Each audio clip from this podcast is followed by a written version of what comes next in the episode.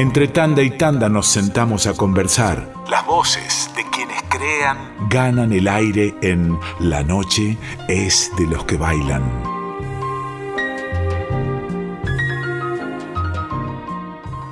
En la noche es de los que bailan. Vamos a saludar a una amiga de la casa y además a alguien que tiene mucho que ver, todo que ver con este fragmento del programa, este fragmento homenaje al chango Farías Gómez. Marian Farías Gómez, ¿cómo andás, Marian? Hola Mariana, bien, bien, muy bien, acá encerrada como todos, en pandemia, como está todo el mundo. Tenemos que entenderlo que, ya lo dijo Alberto y lo dijeron todos los presidentes del mundo, estamos peleando con un enemigo que no conocemos, invisible.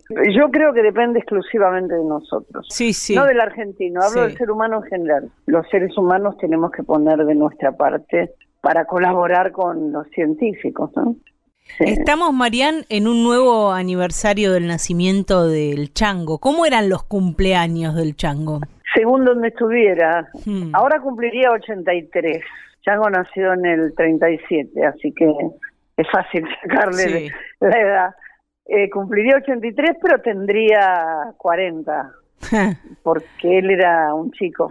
En Francia le habían puesto l'enfant terrible por las cosas que hacía musicalmente, ¿no? Cómo descubría, cómo creaba, cómo de golpe le surgían cosas. Yo ayer a unos compañeros tuyos de la radio les conté la, una anécdota, cómo fue la primera vez que Chango se sentó en un Moisés, tenía seis meses, nunca se había sentado en el Moisés todavía, y en casa que se oía todo tipo de música, mamá puso un tema de los Mill Brothers, que eran un grupo de hermanos negros norteamericanos que cantaban a capela con sonidos onomatopéyicos de la trompeta, el contrabajo. Bueno, Chango se sentó en el Moisés y dio vuelta su cabecita para el lado de donde salía esa música y 20 años después hizo Los Huancas. Con esa misma idea, ¿no? claro. Pero traída acá, muy, muy de telúrica. Otra y de otra manera, porque lo que él buscaba en los sonidos onomatopéyicos era algo más profundo que la guitarra o el bombo. Él buscaba la guitarra, el bombo, el zapateo, las mudanzas del zapateo, la respiración del bailarín. Era, por ejemplo, él en el grupo vocal argentino eh, hay un arreglo del Pintado, un gato de Adolfo Ábalos, que hace en una parte las voces en tria, tria, tria, y suena raro, ¿no? Entonces un día se le acercó un músico erudito, entre comillas, lo de erudito, y le dijo, Chango, qué lindo ese acorde que haces ahí, que es un acorde de cuarta con novena, con quinta, y entonces Chango lo miró y le dijo, no, ¿sabes qué es eso? En el campo, en Santiago del Estero, un instrumento fundamental no es eh, ni el bombo ni la guitarra, sino el violín, porque el santo de Santiago es San Francisco Solano que tocaba el violín. Bueno, en el campo eh, las cuerdas del violín son de cuero, no son las que usan los violinistas de los teatros, y se les corta, y es muy difícil conseguir, porque son muy caras y hay que ir al centro, bueno, latan, y cuando tocan suenan así. Y lo que yo quise es mostrar como en el campo, igual la música suena, aunque no esté afinado como se afina habitualmente. Tenía esas cosas. Yo creo que era tocado por la varita de Dios o no sé de quién, que le dio, le dio algo especial, algo superior, no sé. Nunca le encontré la vuelta. Era un personaje totalmente loco, absolutamente egocéntrico, como son generalmente los muy talentosos, ¿no? A la única que le hacía caso era a mí. ¿A vos? Sí, sí, sí. Yo, yo lo, en serio, yo lo retaba y se enojaba, pero después venía y decía, tenés razón, Gusta, y me pedía disculpas. Hay una anécdota en Rusia, eh, no, en Rusia, no, en Israel, estábamos en Israel, un grupo de, de latinoamericanos mm. eh, nos habían convidado a ir a Israel con un muy buen contrato. Sí. Pero eran inexpertos porque eran médicos, abogados, no eran productores. Entonces, la chica que nos había conectado y él estábamos en la habitación de mi hotel y entraron a protestar y a enojarse y a mí me molestó. Les dije que no tenían ni idea, que eran unos tipos que se habían... Bueno, les revolvié la almohada y les dije que se fueran. y los eché del cuarto y que no me hablaran. Y al rato, a, mí me gusta el whisky, mm. y al rato apareció golpeó la puerta de la habitación y apareció con una botella de whisky y tres vasos y me dice, gorda, tenías razón, discúlpame, tenías razón.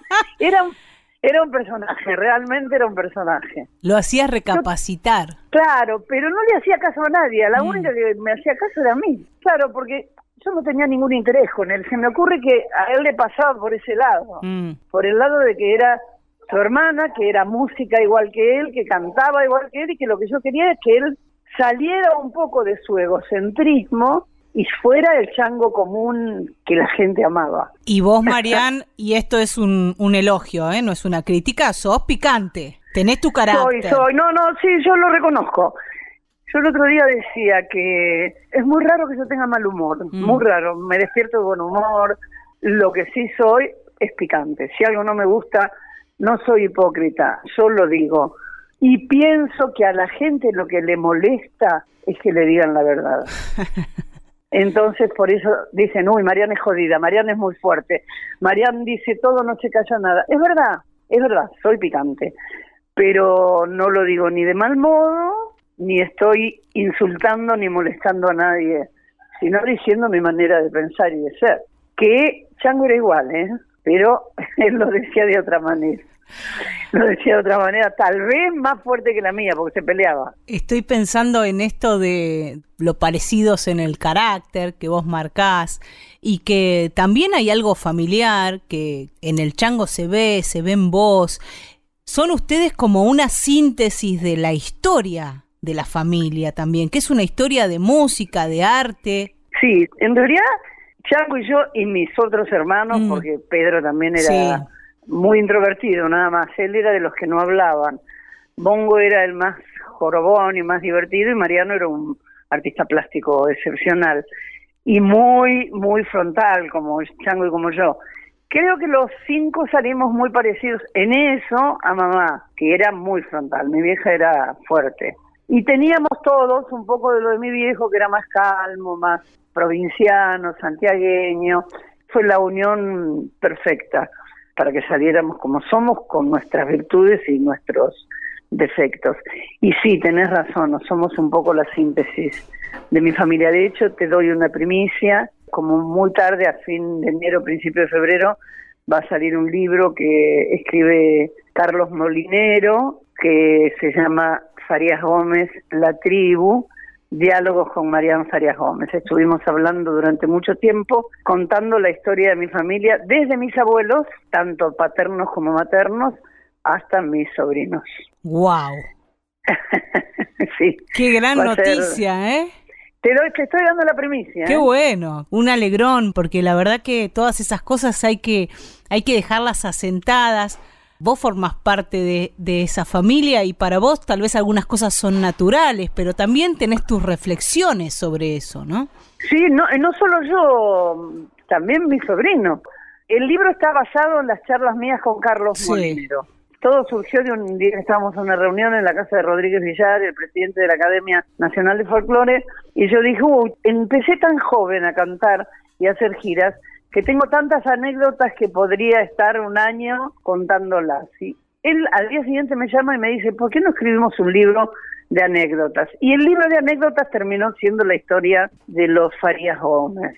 Y también habló con mis sobrinos. Y de golpe yo a través de mis sobrinos, de reflexiones de mis sobrinos, veo que las mismas cosas que a mí me provocaban un sentimiento o una manera de pensar, a mis hermanos les provocaba otra. Por ahí me hacen preguntas que le va a sorprender a mis sobrinos también mi respuesta.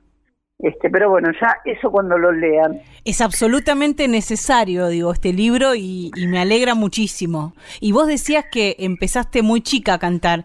Tu camino, tu deseo iba para otro lado, iba a estudiar medicina. Tal cual. Y el chango tuvo mucho que ver, tus hermanos tuvieron mucho que ver en convencerte. Chango no tuvo nada que ah, ver. él no. En realidad el que lo propuso, porque proba, cuando se fue Hernán Figueroa, probaron a muchos chicos, muchachos. Sí, y a los no les terminaba de cerrar. Y Coco del Franco, uno de los integrantes de los Huanca, dijo, ¿y la nena por qué no? La nena era yo. Entonces Chango dijo, no, pero si ella quiere ser médica, además le gusta cantar boleros, porque a mí me gustaba cantar boleros cuando cantaba en casa y eso. Pero bueno, yo estaba en Santiago del Estero, en la casa de unos tíos míos, y un día suena el teléfono y era Blacky, Paloma Efron, que era la madrina de los Huancas, la madrina artística. Y casi me desmayo cuando me dijo que era ella. Y me lo propuso ella, le digo, no, Paloma, yo no, no quiero cantar, yo quiero ser médica. Entonces me lo planteo como una cuestión de solidaridad con mis hermanos.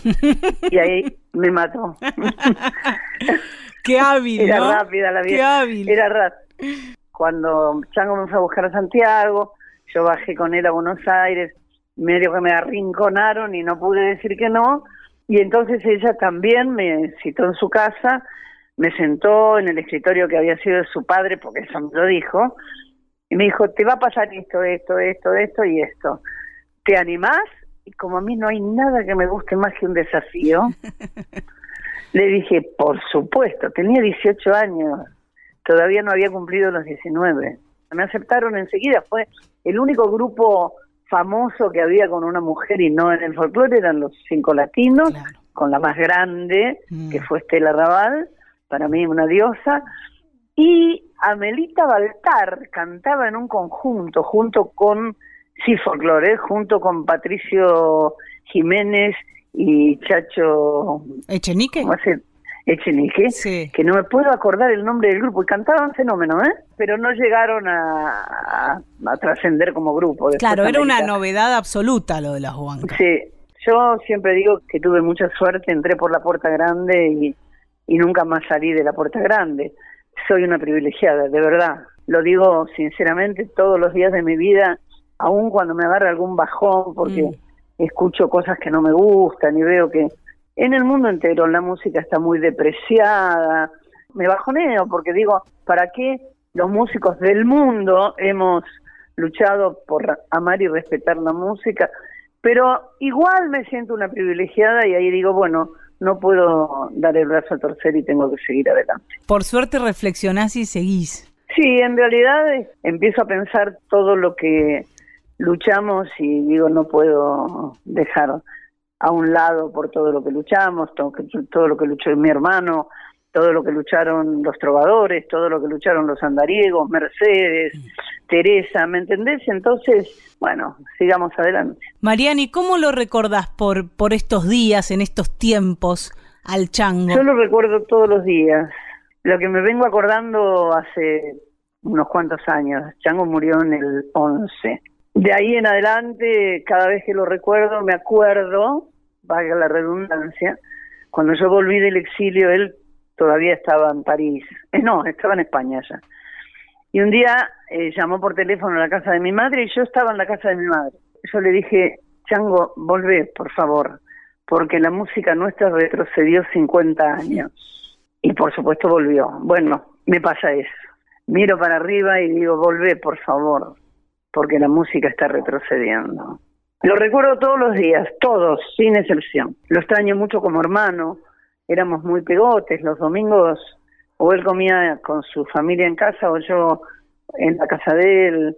Si bien yo tenía muchos más hermanos, mis otros hermanos murieron muy jóvenes y este era el único que me había quedado. Chango se fue y yo me quedé sin historia primigenia. Claro.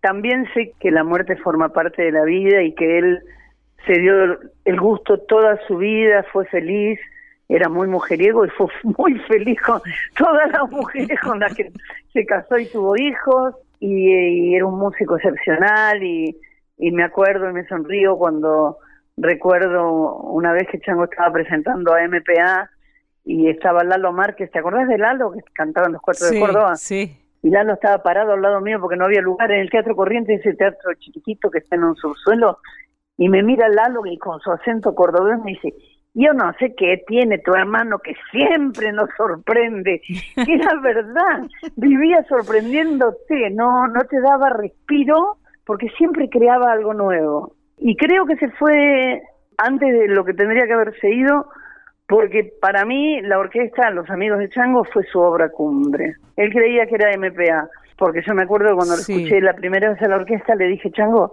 esto es lo más grande que hiciste en toda tu historia. Y él me dijo, ¿más que MPA? Y lo miré y le dije, sí, más que MPA. Y me parece que decidió irse antes por eso, porque dijo, ¿y ahora qué? Y fíjate lo que será la impronta, ¿no? Y, y, eso que decís vos, lo más grande que hizo, que esa orquesta sigue. Chango, 48 horas antes de irse, le dijo al mono, se vi vos con la orquesta, porque vos sos el único que no me va a fallar. Él, los hermanos Gómez, mm, que son unos musicazos también. Genios. Este, el hijo del mono, que es un baterista excepcional, que aprendió todo de Chango.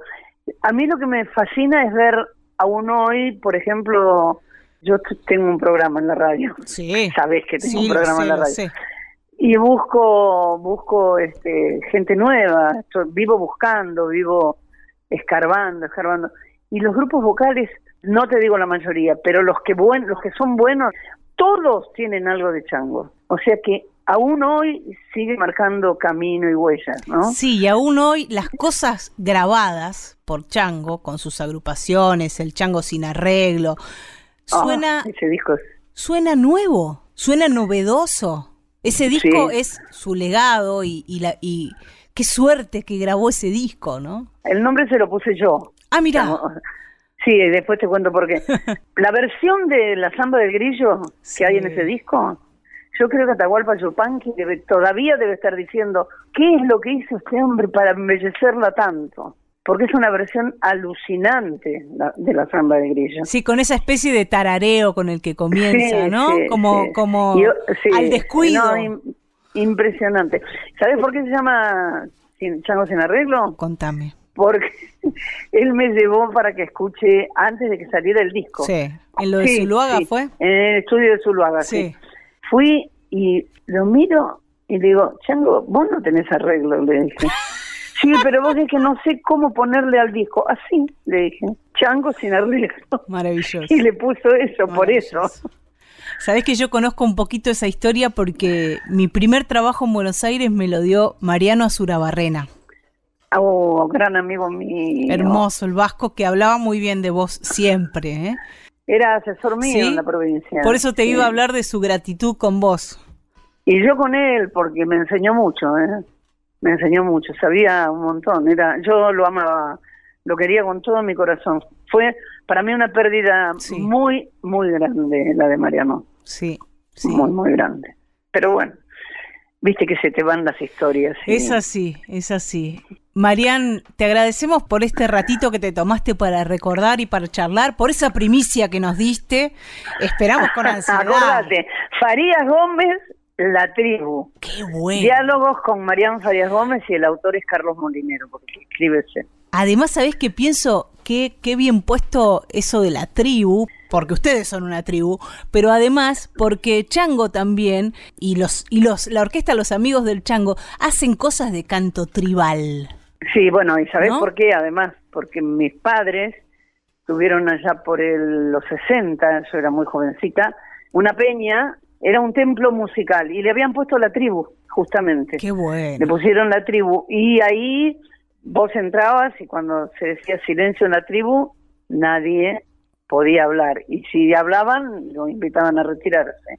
Y ahí es que debutó debutó Mercedes Sosa, debutó Raúl Barbosa, debutó Luis Landricina, mamá lo echó a Atahualpa una vez. ¿Lo echó?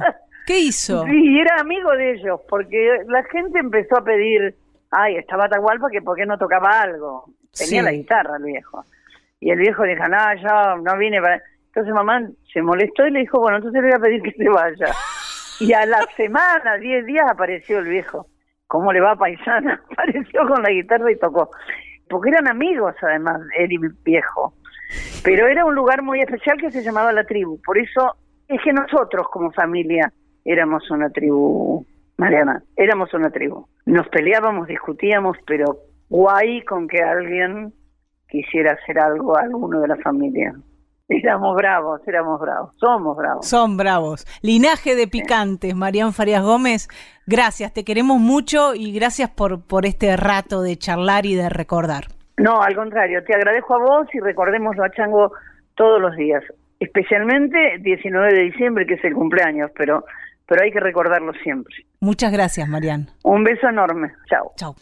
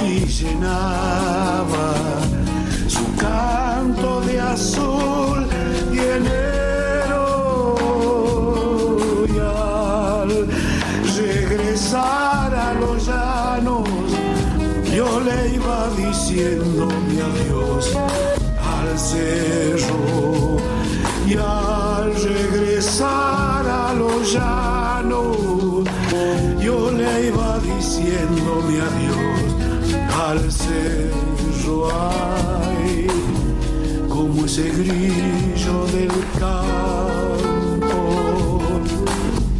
que solitario cantaba. Y así perdido en la noche también el hombrillo Vidal mi samba y así perdido en la noche. Se va mi samba palomita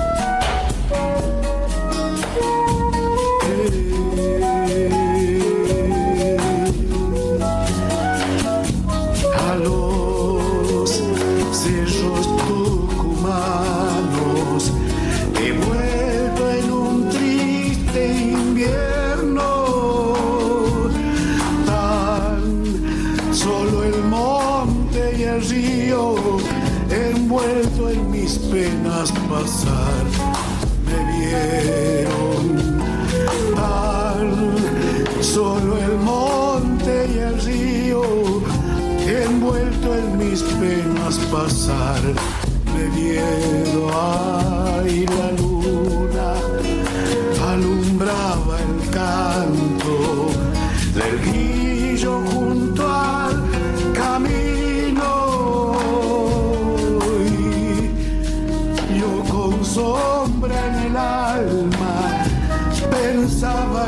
ausencia del bien querido.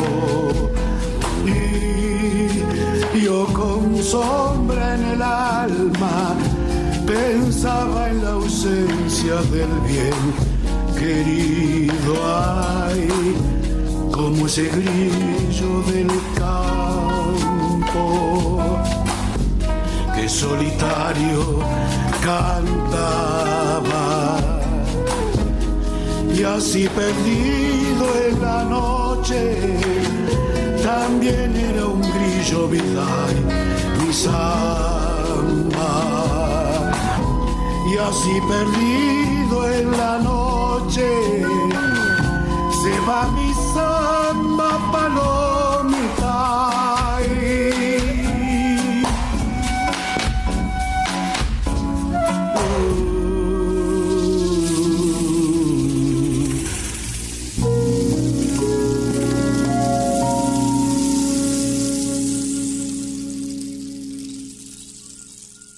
Samba del Grillo de Atahualpa Yupanqui por el Chango Farías Gómez, desde ese disco del que hablábamos con Marián, Chango sin arreglo, editado en el año 2003. Un día como hoy, un 19 de diciembre de 1937, nacía el Chango Farías Gómez y este es nuestro homenaje.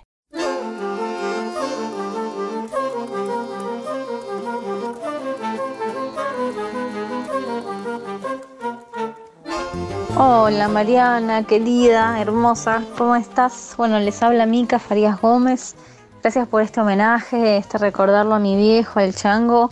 Yo soy hija de él y bueno, les voy a pedir una canción que, qué sé yo, tiene un sentido muy especial para mí por muchas cosas. La canción se llama Tristeza de Carnaval, está en un disco de él que se llama Chango sin arreglo, que para mí es uno de los discos más hermosos que él tiene, donde él es como muy protagonista, donde él canta casi todas las canciones. Este tema mm, me gusta porque ese es un tema que yo antes de que lo hagan este disco de muy chiquitita lo había escuchado en un espectáculo que él había hecho la música, lo había escuchado en otra versión, ¿no? Pero a mí me gustaba mucho, en un espectáculo que creo que se llamaba El collar de perlita y también hablaba del carnaval, entonces me, también me, hace acordar como un momento de la infancia, de muchos espectáculos teatrales que yo veía donde él hacía la música y eso me, me alucinaba y eso fue una marca fuerte para mí. Después hay algo en relación al carnaval que yo también lo viví muy cerca de él que tiene que ver con la ley del feriado del carnaval, que posibilitó, entre otras personas, que eso sucediera y volviera a estar presente el carnaval.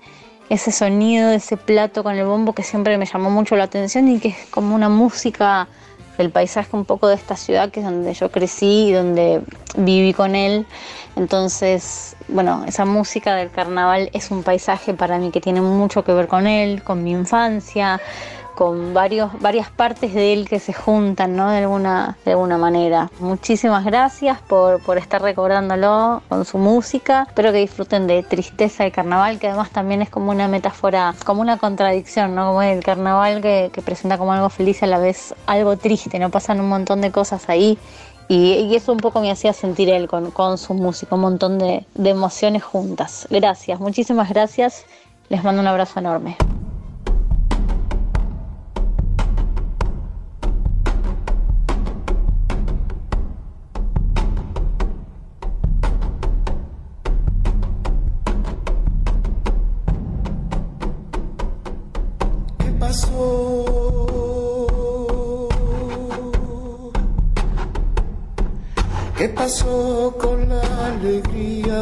Carnaval?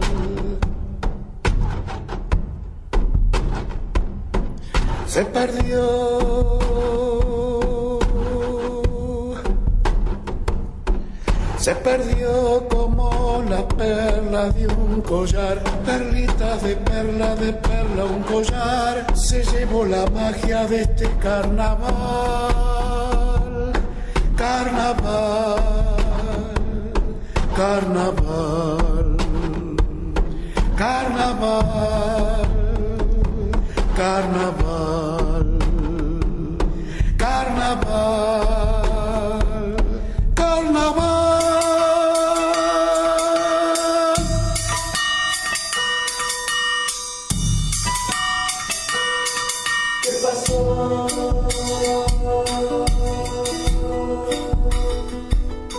¿Qué pasó con esos pibes en carnaval?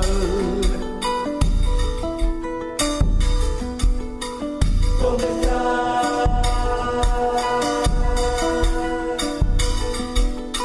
Esas risas como perla de un collar. La risa era el fuego y el fuego soñar. Volver a sentir en cada carnaval.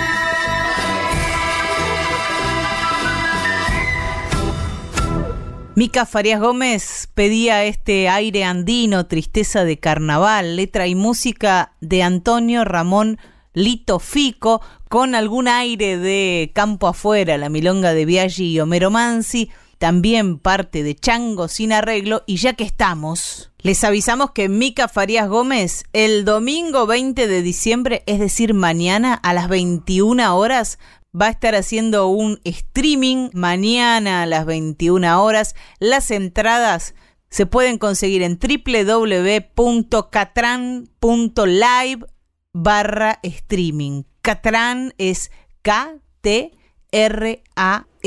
Nuevos temas y versiones de otros ya editados con banda e invitados Micaela Farías Gómez mañana a las 21 a través del streaming para todo el mundo. Mi nombre es Rubén Izarroalde, el mono Izarroalde, y estoy grabando un audio para el programa de Mariana Fossati que se llama La noche es de los que bailan. Y yo debo acotar que los que tocan nunca bailan. los que tocan nosotros los que tocamos tenemos que tocar. en algún descanso podemos bailar. bueno, la canción que elijo de mi queridísimo hermano Chango Farias Gómez es Cantor del Obraje.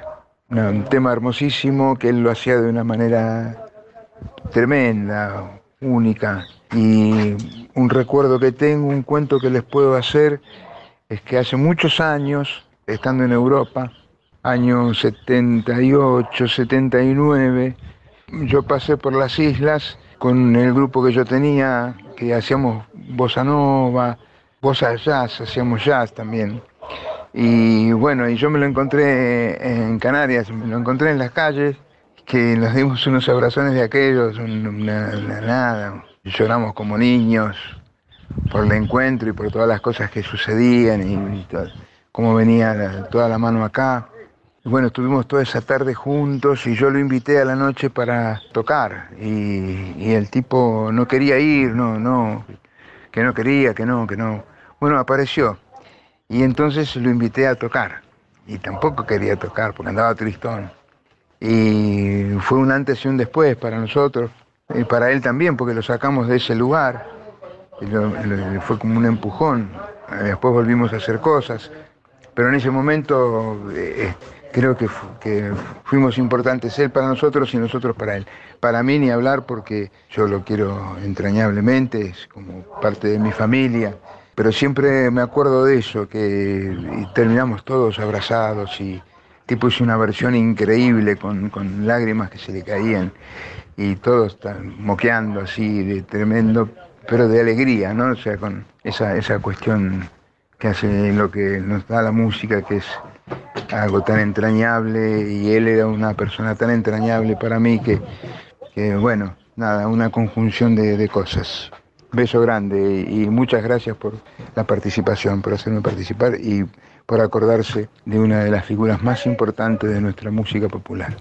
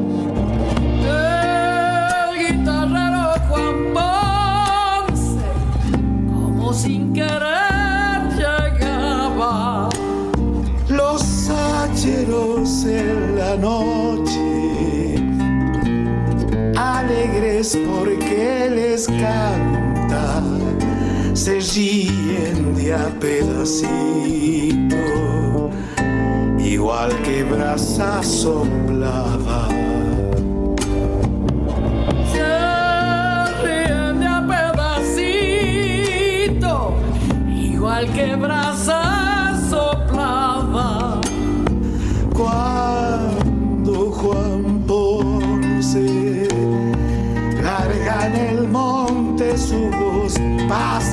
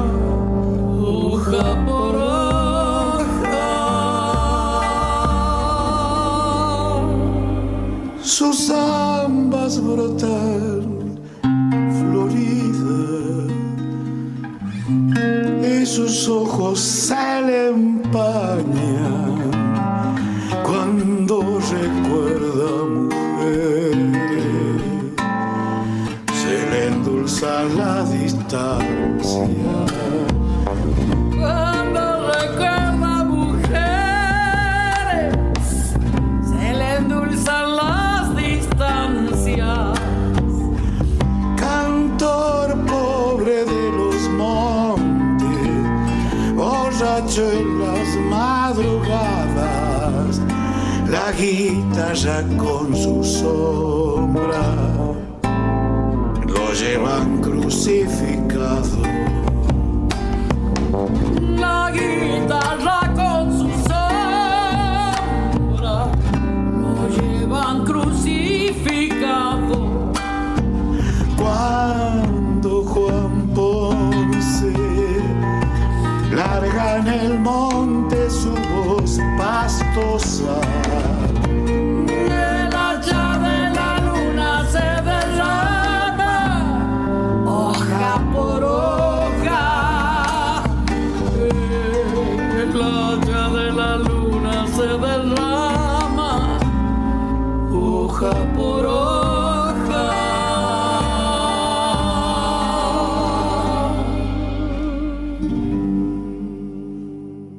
Cantor del obraje de Leguizamón y Castilla, también del disco Chango sin arreglo, la versión del Chango Farias Gómez con Mercedes Sosa, una versión que tal vez muchas y muchos de ustedes escucharon en el disco Cantora de Mercedes, porque también está incluida ahí.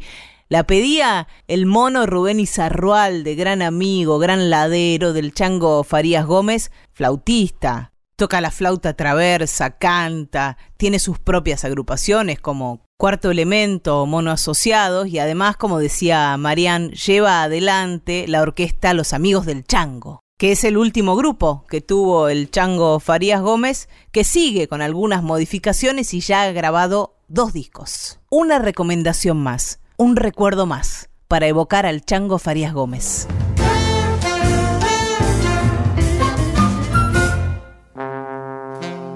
Hola Mariana, bueno, muchísimas gracias por esta invitación para recordar y homenajear al Chango en su fecha de nacimiento. Soy Juancho Farías Gómez, yo podría elegir muchísimos audios muy particulares para hablar sobre su arte y también muchas anécdotas, pero en el caso de elegirlo para representar lo significativo que fue para mí, elijo este por ser algo que hicimos juntos y que muestra una de sus virtudes que era generar un espacio para que los músicos toquen con libertad la música folclórica.